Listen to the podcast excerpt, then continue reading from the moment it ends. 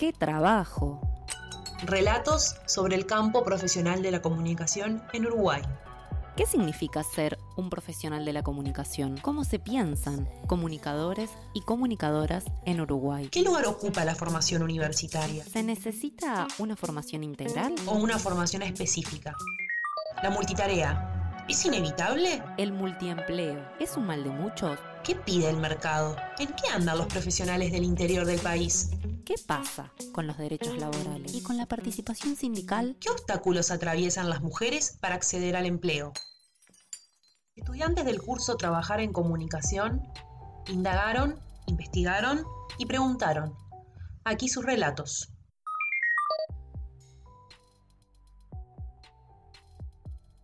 Hola, bienvenidos a este episodio de podcast. Mi nombre es Romina Bentancur. Acá a mi izquierda tengo a Catalina Cayabet, también estudiante de comunicación.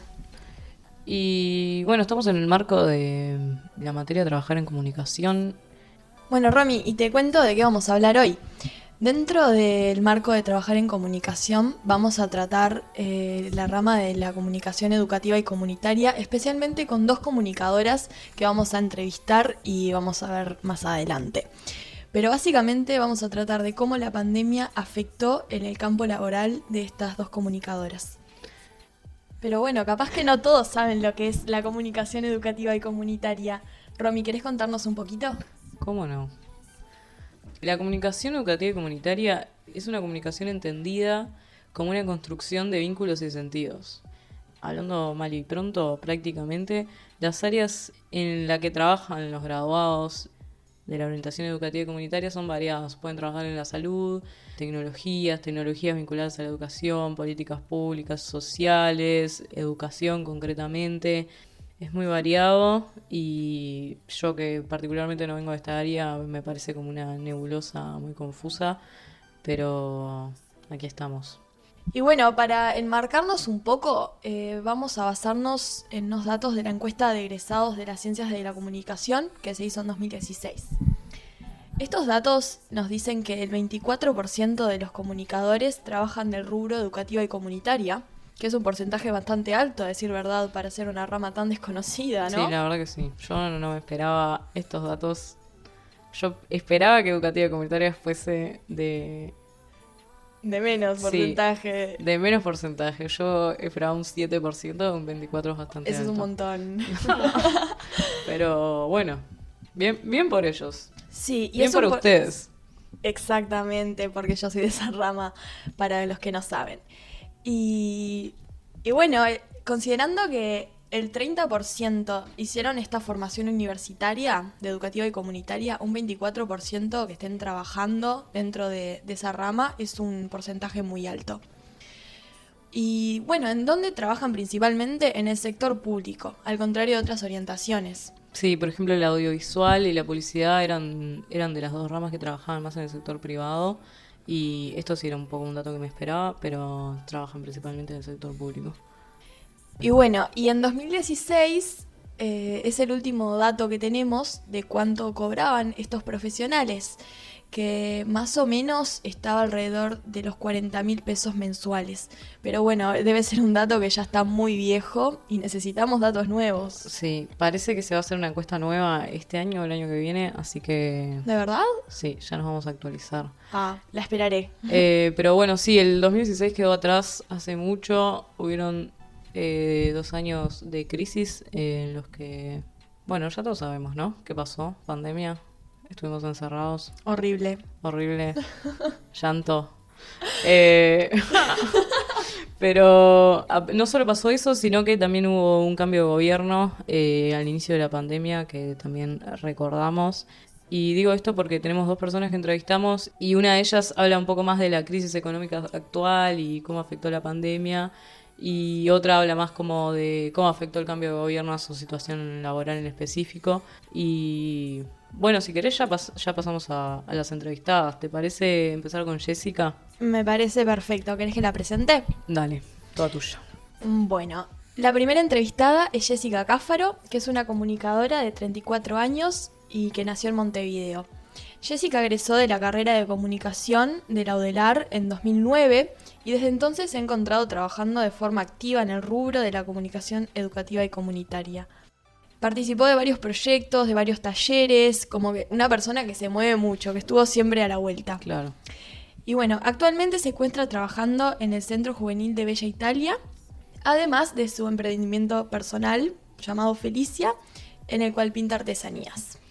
Muy lindo Felicia, búsquenla en Instagram. Sí. Cuando entrevistamos a Jessica, eh, hablamos de muchas cosas, de su trabajo, de su recorrido por la facultad, pero específicamente en, la pandemia, en su campo laboral, cómo le afectó la pandemia. Hizo énfasis en que hubo muchísimos cambios, pero no fue solo por esto, sino que también incidió el cambio de gobierno, ya que ella inició su vida profesional dentro de un gobierno de izquierda y su trabajo se vio beneficiado por políticas públicas que este gobierno impulsaba y, y permitía, pero bueno, ahora el cambio eh, le afectó bastante. ¿Querés escuchar lo que nos dijo? ¿Cómo no? Vamos.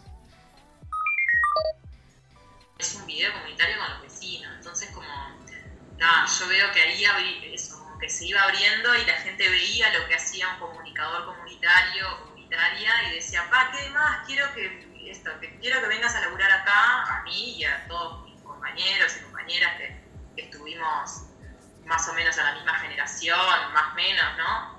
Y, y nada, y veías cómo en realidad se iba como abriendo el camino, que creo que fue como en ese momento, mismo en esos años que, que- que empezó como a rodar y como a- se empezó a reconocer y en los llamados empezó, empezaron a, a pedir específicamente que, que las formaciones eran que fueran comunicación o que en lo social, dentro de los llamados, cuando presentaba un llamado social, viste, le dice, bueno, eh, ¿cuál es el perfil? Y era el perfil psicólogo, trabajador social, comunicador, o sea, se entró, de hecho el llamado que yo entro en la cooperativa donde estoy ahora, uno de los, perfiles también era comunicación. Entonces estaba como que empezabas a ver eso y, y era tipo la gloria, porque en realidad, o sea, eh, realmente había como propuesta laboral. Bueno, y así como Jessica lo plantea, todo este panorama le permitió formar parte de una gran variedad de proyectos, incluso en estos últimos años, antes de que estallara todo esto de lo que ya no voy a hablar, La palabra con C. con P. Pan- Que estallar el COVID. que estallara el COVID y la pandemia. La palabra con C y la palabra con P. El multiempleo siempre fue algo bastante característico de los profesionales de la comunicación y más específicamente de las personas que trabajan en el área educativa y comunitaria. Porque bueno, nada, se están todo el tiempo moviendo y eso nos queda bastante claro con el tema de la propuesta laboral. Eh, escuchemos un poco lo que dice Jessica respecto a esto. Era como la dinámica de todos los que trabajamos en lo social.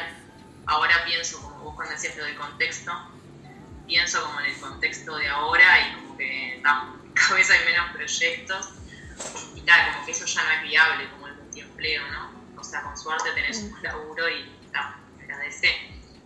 Hablando con un compañero, era como, pa, yo en realidad siempre laburé, o sea, mi laburo en lo social siempre fue con gobierno de izquierda, o sea, esto para mí también es nuevo y ay, lo resalto en esto del contexto, porque ta, se siente y se siente salado, cómo se siente el recorte en, lo- en los en lo que es el presupuesto, o sea, de, que le dan a los proyectos, en, la, en que se vuelve más estrecho todo lo que podés hacer, en que tenés que cargar muchas más planillas y justificar todo lo que haces. Es como que está como, como resalado. Sí, volviendo al multiempleo, igualmente hay que ver como cuál es el límite de tengo muchos empleos porque quiero o tengo muchos empleos porque lo necesito. En el 2017 se, re- se realizó un estudio de la inserción laboral de los trabajadores en comunicación y se dictaminó que, y te leo, A ver. entre los egresados de distintas generaciones, se vuelve frecuente escuchar que la entrada al campo está marcada por el multiempleo y la multitarea, con poco margen para la libre elección. En los primeros años parece importante contar con la oportunidad de entrar y parece no importar demasiado el cómo. Esto es un poco... Nosotros estamos terminando nuestro nuestro pasaje por la universidad y entrando, No, lloro. No quiero. y entrando a Qué nuestro miedo. campo laboral. Y es un poco eso, ¿no? O sea, yo no estoy en el lado de la educativa y comunitaria de esa orientación, pero sí estoy en audiovisual y cada cosa que surge, surge un corto, estoy, surge, no sé, un programa para grabar, estoy, alguien me pide que grabe sonido, ni siquiera me gusta grabar sonido, estoy. Es como que no, no importa, no importa qué, solo importa que haya algo y hacerlo. Algo que abra puertas. Sí, tal cual. Y es un poco, eh, que esto un poco genera también eh, redes de contacto, ¿no? Que es clave también para entrar al campo laboral. Conocer gente que esté como en el mismo ámbito que vos y quiera las mismas cosas que vos. Te quedaste callada. ¿Vas a llorar? Sí. Bien. No conozco a nadie. No conozco. bueno, y acá vamos a dejar el celular de Cata por si alguien tiene una oferta laboral. Eh, 099. eh, linkeamos nuestros currículums a- abajo en la descripción del podcast. Bueno, ¿qué te estaba diciendo? Perdón, me distraje. Estábamos hablando del multiempleo. Del multiempleo, es verdad. Y de cómo entrar al campo laboral. Ahí me ahí volví a- al recuerdo. Bueno, pero tenemos otro testimonio. ¿Querés, ¿Querés contar quién es? Sí, vamos a ese. La segunda entrevistada que tenemos se llama Silvana Laborde. También es licenciada, egresada del trayecto de educativa y comunitaria. Tiene 31 años y vive actualmente en Montevideo. Además de todo eso, hizo un diploma en gestión cultural y una tecnicatura en audiovisual. Silvana, al igual que Jessica, practicó el multiempleo, del que tanto estábamos hablando, Romy. Y bueno, nada, ahora actualmente trabaja en una ONG llamada Vida Silvestre y este año armó una productora audio- audiovisual. A su vez, forma parte de distintos proyectos, algunos personales y otros más colectivos. Uno de esos proyectos que me gustaría destacar, que nos gustaría destacar, tiene relación directa con la pandemia y se trata de un documental llamado Un Tercio Miradas, el cual hace un seguimiento a siete personas durante la pandemia. ¿Qué tal? ¿Qué tal? Ejemplo vívido del multiempleo, Silvana. Igual muy interesante todo lo que hace. Estuve viendo eh, la ONG en la que participa, Vida Silvestre. Googleen Vida Silvestre y sean felices como yo cuando lo hice. Muy interesante. Muy lindos animales. ¿Querés ir directo a lo que nos dijo Silvana? Sí, me parece bastante ilustrativo. Lo del documental surgió porque, ta, porque empecé a ver que todo el mundo estaba con tapabocas y que nos comunicábamos por la mirada. Entonces me empezó a interesar eso de cómo nos comunicábamos con la mirada en este tiempo de pandemia y como el tema de los sentimientos y eso. Y pensé que, el- que iba a ir por un lado el proyecto y ahora estoy haciéndole la bitácora a estas siete, siete personas. Las entrevisto cada tanto para ver cómo van. Y ta. Entonces quiero ver como las contradicciones y, o, o en qué se afirman eh, cómo van viviendo. Eh, la verdad que Es muy interesante. sí, muy interesante este tema porque te ha pasado que a mí me ha pasado que voy, por ejemplo, estoy en la fila del supermercado, pago y le digo, bueno, gracias y como que hay una interacción re rara porque yo estoy sonriendo y siempre le digo gracias, pero la otra persona yo no sé si está sonriendo o no. Es como siempre estás como en un en unas interacciones como en un mundo tenso, entonces tratas de sonreír así. Yo tra- trato de como sonreír con los ojos y decirle tipo, mirá que soy buena onda. Realmente, posta, es como que abrís más los ojos. No sé, me parece un estudio muy interesante y que lo documente es, está buenísimo. Y me parece que es algo también bastante característico de comunicación educativa y comunitaria. Todo esto de, bueno, pensar eh, la comunicación más allá del lenguaje o más allá de distintas cosas que se pueden estudiar, sino que, bueno, pensarla desde otro lado, tener otra mirada, pensar los vínculos, qué sentidos se generan, va mucho por ese lado. Bueno, y le preguntamos a Silvana eh, cómo se sentía a la hora de crear y emprender todos esos proyectos que tiene. Y esto fue lo que nos dijo. Yo creo que también la gente necesitamos, yo, y estoy tratando de, de promoverlo en, en mis contactos, que la gente tenga un proyecto personal para motivarnos, ¿viste? En la pandemia, aunque sea virtual y aunque sea de cualquier cosa. Y ta, y nada, empezamos a trabajar juntos y está resarpado él. Y entonces me, me junto con gente que me devuelve energía, como que nos retro, retroalimentamos.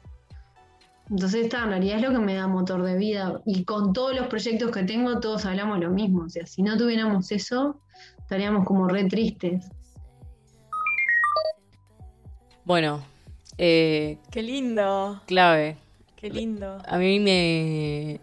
En los meses que, que estuvimos semi encerrados, porque no era un encierro obligatorio, pero sí lo cumplíamos igual, eh, era como un poco vital, ¿no? Tener como un proyecto para motivarse. Incluso tuve un par de meses que no, por ejemplo, yo no, no tuve nada y era como una caída libre a serie de Netflix y no levantarse del sillón.